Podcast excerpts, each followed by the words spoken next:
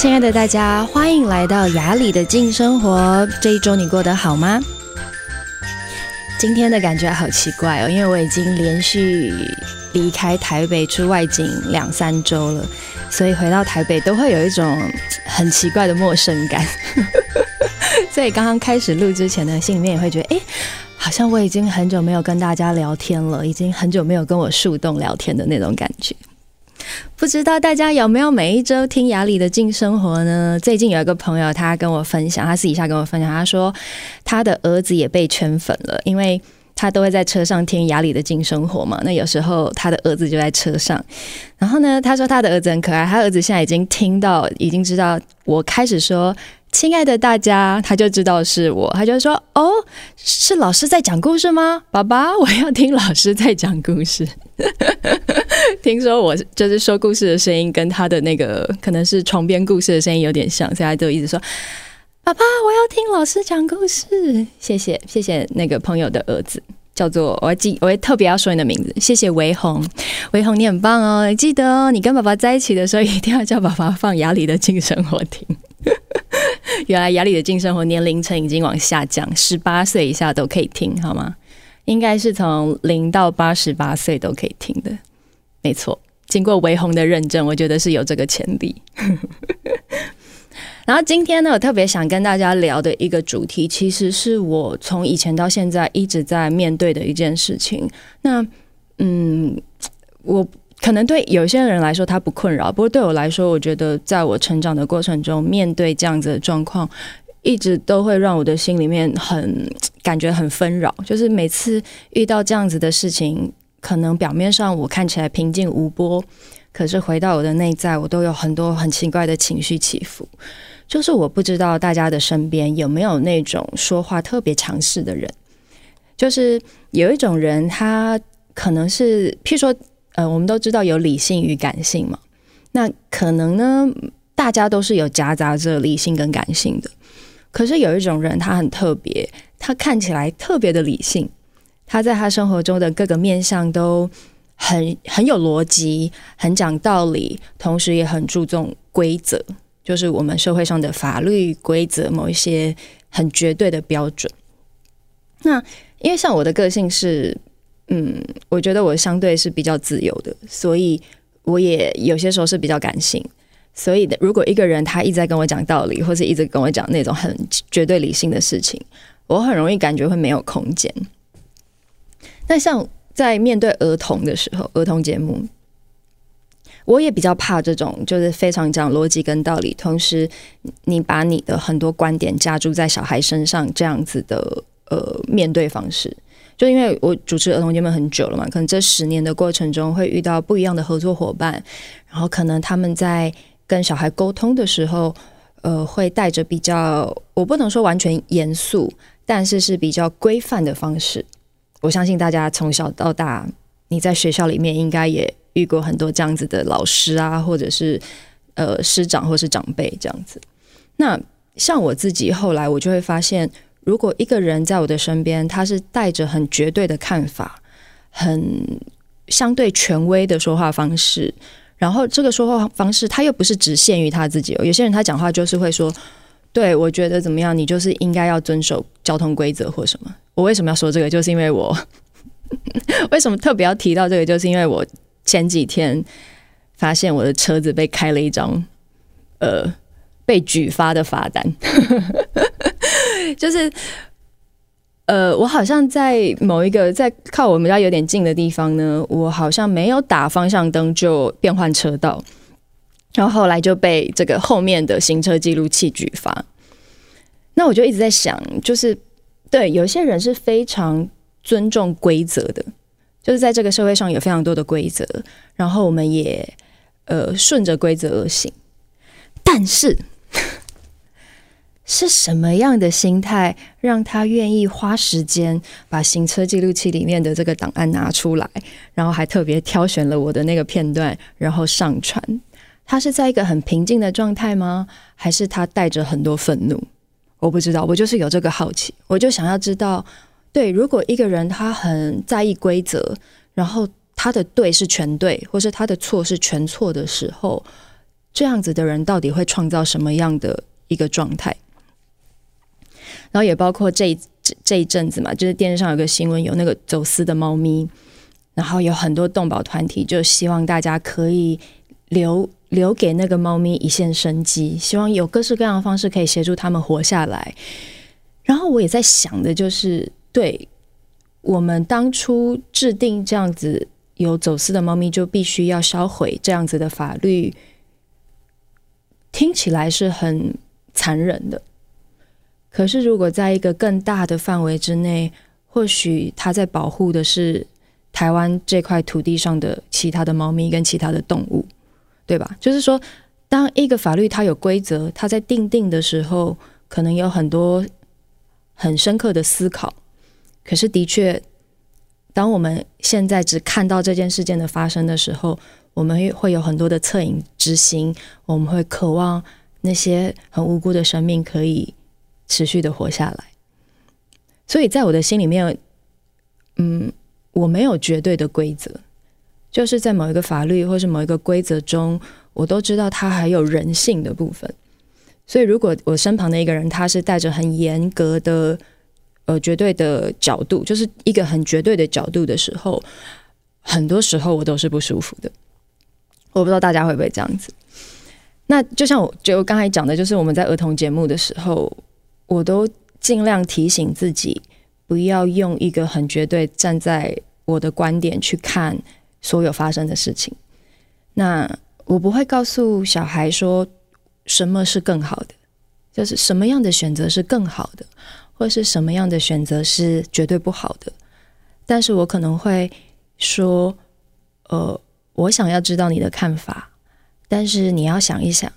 如果你做了这个决定，可能会有结果 A、结果 B、结果 C，是你要去想一想的。那如果你想一想了，你感觉这个东西是你想尝试的，那你就去做。我不会跟小孩说：“我跟你说，这条路一定是最快的，你一定要这样做，或是你们得要这样，看起来表现才会比较好。”就是，所以这个是我的内在世界，本来就是不是绝对的理性的状态。所以，如果我身旁有个超级逻辑，然后超级只讲规则的人，很多时候我会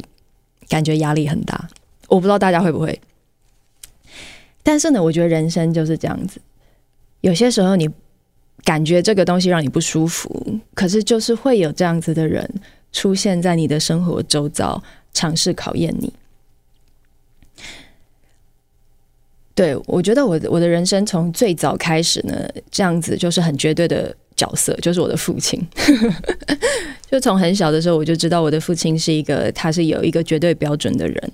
所以有些时候我在我的父亲旁边，我都会感觉到那个压力，就是你知道那种对小孩子有很多期待，有很多标准，然后有很多你觉得小孩要往这条路走才是好的那样子的压力。然后后来我开始演戏之后，我就发现，对，有一些导演对他的演员也是会有期望的。那这个很正常，对吗？我们在工作的场合，本来就是你对于每一个角色都有应该要完成的工作，然后他应该会有某一种状态，是身为带领的人，一个导演，他必须要掌控的。那在我呃慢慢成为演员的过程中，其实有一阵子，我最对于这种期望，我是非常非常逃避的。就是我知道，对，有人对我有期望，可是。我可能对自己那时候还是没有自信的，所以我会很下意识的会很逃避，就是我会嗯，就是有一个无法亲近的感觉。因为如果我很自信的话，我对于某一种期望，我是会很自然而然的接纳，对吗？就是对对，我就这个时候就是要哭，我就做得到，我 OK 那种，就是你知道跟导演站在同一条阵线的那种感觉。可是，在比较早期的我，对于这样子很明显的期望，或是很明显的某一种看法，我会害怕，我真的会害怕。最早的时候会害怕，然后后来慢慢我就变成主持人了。然后在主持的过程中，我身旁也会有这样子的某一些观点，呃，可能合作伙伴啊，然后或者是某一些你的长官或是什么的，各式各样的。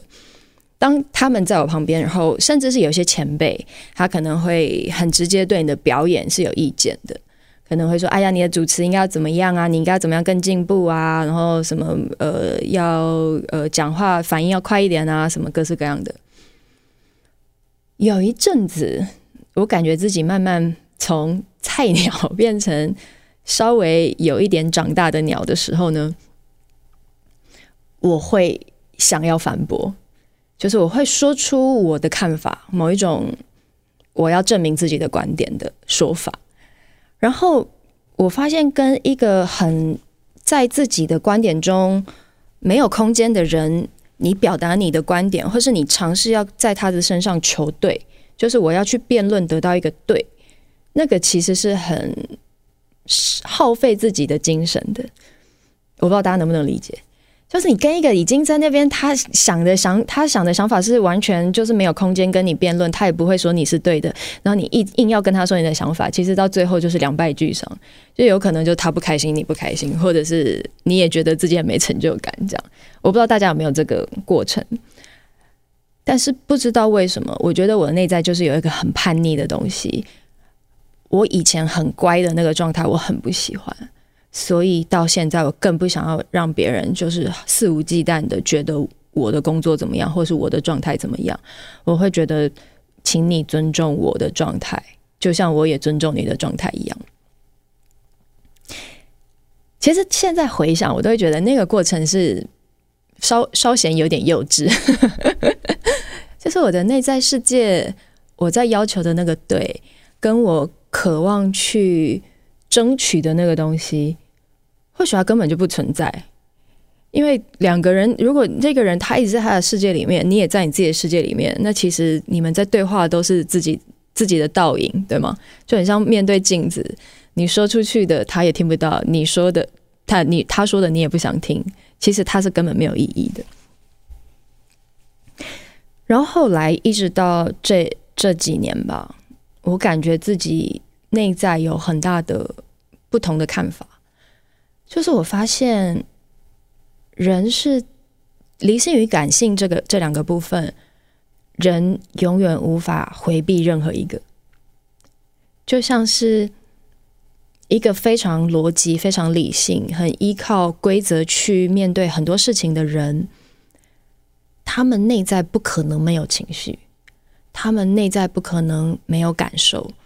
但更多的是他把那些情绪跟感受。某一个程度回避了，可能你感觉一个人他外在很强势，好像对所有的事情都头头是道。可是回到一个他自己的范围里，当他去面对自己的时候，他可能会觉得，对，其实我每次在看到自己的时候，我都好难接纳我自己的样子，我都一直在问自己，我要怎么样变得更好。然后对于怎么样变变得更好这件事情，我会产生一个无力感，然后我只好再度转头，不要面对我自己内在的那个无力感。我觉得更大的是这个，就是很多外在强势的人，你感觉他好像很有道理，可是回到他自己的内在，似乎都有一个很深很大的洞，因为他很难看到。真正自己情绪所要告诉他的故事，或者是他内在情绪那些很纷扰的感受，他没有办法完全拥抱他，甚至是他对于，因为他太依循逻辑了，他太有绝对的好跟坏了，所以回到他自己身上，他有太多的他没有办法接纳的不好跟不坏跟坏，他没有办法接纳，所以他才会在面对很多其他人的时候。必须要武装自己，必须要看起来强势，必须要看起来很好。这个是我这几年，呃，在面对很多人的时候，我慢慢很仔细的观察，然后很仔细的感觉，我才发现，如果我们在对话的过程中，我们在寻找的是那个谁比较强，或是谁比较对。它其实是非常无意义的，因为在那个很逻辑的人的心中，他也没有要再完全的看到他自己的对。很多时候，那个强势是一种武装，他必须要靠这个方式去让自己感觉好，或许就是某一种自我感觉良好。然后，如果再回到一个更深的层次里，如果我在身旁的人，我被他的那个强势感觉受压迫了，然后我渴望要去反抗，其实他是在堆叠一个其实完全不是正面的东西，它就是一个彼此 彼此丢垃圾的过程。这个是我最近比较大的感受。好奇怪，我后来发现，真正的自信，或是真正的某一种强者，或是真正的某一种有力量，它都不是堆叠在某一种外在的强势。那个外在强势，更多的是一种吓唬人的方式，就是我怎么样用外在的东西去看起来很好，甚至是很漂亮的衣着，然后。看起来很高的地位，甚至是我不知道大家有没有遇过那种人，就是有些时候你邀请他呃去参加你的某一些首映会啊，或是参加某一些活动，嗯，到最后你问他说：“哎，请问一下，你觉得我这个舞台剧怎么样？”他都会给你很多很多各式各样的意见，然后你知道那个意见，呃。是一种批判吗？或是某一种站在更高的角度去看着这件事情？就是我在一个前辈，或是我在一个很专业的角度，我觉得你们做的哪里不好，不好，不好，不好，这样子。那如果一个没有自信的人，可能很容易会被这样子的意见打倒。可是如果你愿意洞察，你愿意看到他内在的那个需求，有些人他如果不站在一个更高的位置。他会不知道自己是谁，所以现在我在练习的，其实也是我这半年吧。我希望自己可以更加安静下来，然后更加敏锐的去感觉这样子的人。就是如果有一个人，他真的又在我面前，然后感觉起来很强势，然后什么事情都很有意见，然后什么事情都觉得他是对的，我以前说不定就会想要辩论一番，因为毕竟我的逻辑的脑袋还是蛮派得上用场的。可是现在我练习更多的是，当那个人的防卫或是那个人的强势出现的时候，我会练习更加稳定，更加安静下来。有些时候不说话其实是最深的智慧，因为当有一些人他尝试要用那个很强势的态度去发问，或是尝试要用那种态度去镇压你的时候。只要你换一个角度，换一个方式，其实是有机会让那一个人一直向外投射的强势，向外投射的那种看似想要掌控一切的力道，他是有机会转弯，他有机会面对自己的。我也发现，有些时候当那个人的强势出现，我可能只是很安静，然后我就说：“哦，是这样子吗？真的，我好像。”没有这样子的感觉，可能有些时候很淡的、很温和的，反而会让那种剑拔弩张的气氛可以安静下来。嗯，所以很多时候强势的人他也需要被理解，就是他每每天带着那个盔甲上战场，在面对所有人的时候都这么用力，他也需要别人理解他。有些时候他也很辛苦，有很多感受他也无法面对。然后如果被理解了，说不定那个盔盔甲或是那个很硬的壳就可以稍微放松一点点。然后最后我要聊一下为什么特别会在今天呃聊这个主题。我知道我没有提出很多很。很明确的例子，因为怎么办？我觉得我一说出来，我身旁的人都很容易对号入座，所以都尽量就是没有办法说得太仔细。但是我相信很多人的身边都有这样子的人，你会觉得他很有意见，然后对很多东西都很批判，很有看法。尤其是我觉得，呃，在现在我们整体的社会环境都在很多的变动，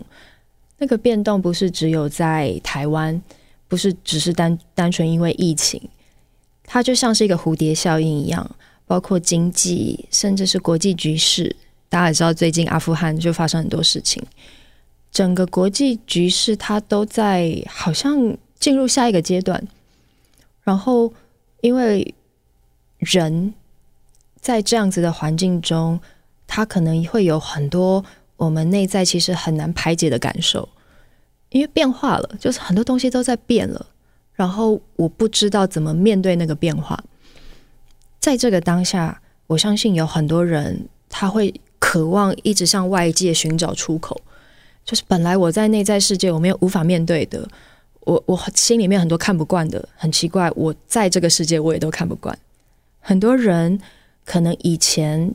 可以自我面对的，可是因为变化太大了，来到这个世界很多东西都不习惯。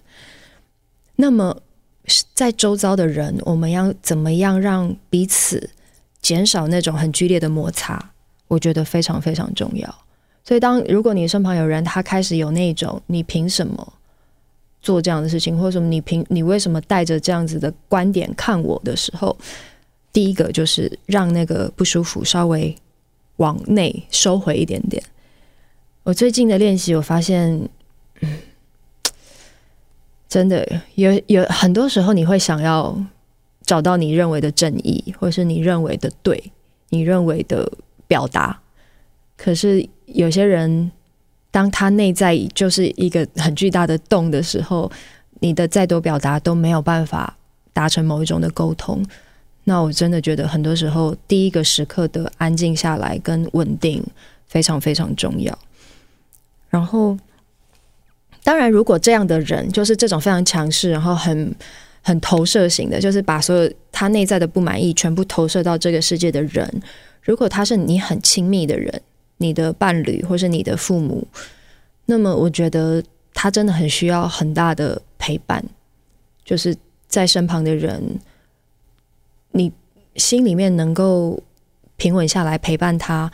我觉得对他的内在的那个处理可以发挥很大的。功能这不容易，真的不太容易。然后最后我自己的看法就是，我觉得出现在眼前的人都是一个修炼咯。每次我现在面对那些让我感觉很不舒服的状态的时候，嗯，我都会再问问自己，是不是还有哪一些我还没有看到的？其实是我自己可以做的更圆满，或是更更柔柔和的状态去面对的。